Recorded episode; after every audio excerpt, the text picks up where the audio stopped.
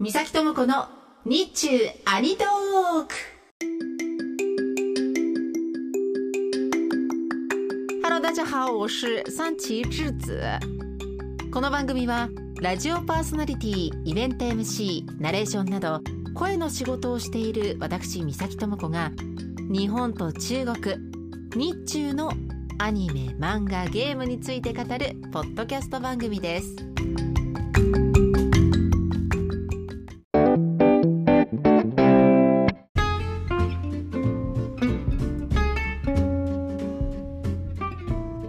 今回は2023年12月に発刊された綿谷りささんの新作小説パッキパキ北京をご紹介します。まずは簡単に概要です。コロナ禍の北京で単身赴任中の夫から一緒に中国で暮らそうと言われた主人公のあやめこのあやめという女性は愛犬を飼っています。その愛犬ペイペイを携えて、まあ、しぶしぶ中国に渡るんですがまあ、しぶしぶといえども彼女は人生エンジョイしたもん勝ちみたいな性格の方なのでもうただじゃ絶対に終わらない。そんな展開なんですね。過酷な隔離期間も難なくクリアして現地では高級料理を食べたかと思いきや超絶ローカルフードも食べそしてショッピングをしてそして極寒の中の春節の気分を存分に味わい中国の友達と遊びみたいな。ちゃんとエンジョイするわけなんですね。でその中に描かれるのは中国のえ北京の街のカオスな交通事情とか北京子たちってどういう風に暮らしているのかなっていうそういった部分もしっかりと描かれています。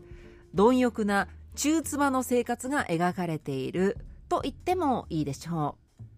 この小説の中で描かれている中国は綿谷さんご自身が中国にお住まいだったことがあってでその経験がベースになっているんですね。綿谷さんご自身は2022年頃中国にお住まいだったそうですが小説の中で描かれているのはゼロコロナ政策が終わってすぐの中国北京です。ゼロコロナ政策によって日常生活が今までままならなかった皆さんが急に外に出られるようになった。ただ先日までずっと家にいて、えー、いつも検査をしてみたいな日々を過ごしてましたからそういった部分はまだまだ引きずっているんですね。でそういう街の雰囲気も描かれてますしそこにポーンと入ってきた怖いもん知らずの女性のまあはちゃめちゃ具合というかそのあたりも面白おかしく描かれています。ゼロコロナ政策から解放された街が元のにぎわいを取り戻しつつあるようなないようなそういう微妙な空気とか、えー、そういったものを味わえる小説です。その当時の北京の様子が描かれているというだけでもすごく貴重で、えー、読み応えがあるなと思うんですけれどもやっぱり綿谷りささん言葉のチョイスが最高ですよね。もしかしたら悪口にも使われるような言葉。でも綿谷さんの、まあ、ユーモアとそれからテンポのいい言葉の使い方。でなんだか悪い気がしない。そして面白い。そういった、えー、言葉たちがこの小説には並んでいます。でいろんな北京の様子いろんな中国がその綿谷さんならではの言葉で描かれているんですけれども面白いなと思ったのはワンイーボーのところです。ワインボーといえば、ね、陳情令にも出てますし、まあ今の中国を代表するトップスターの一人ですけれども、イケメンとか、ダンスがうまいとか、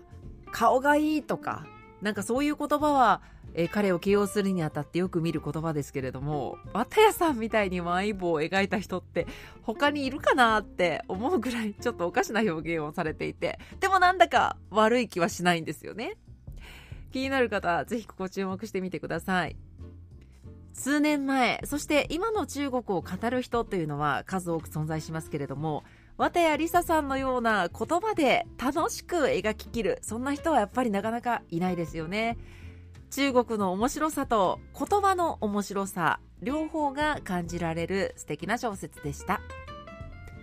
ということで今回は綿谷りさ新作小説パッキパキ北京をご紹介しました。私とはまた次回お耳にかかります。在地園。Thank you.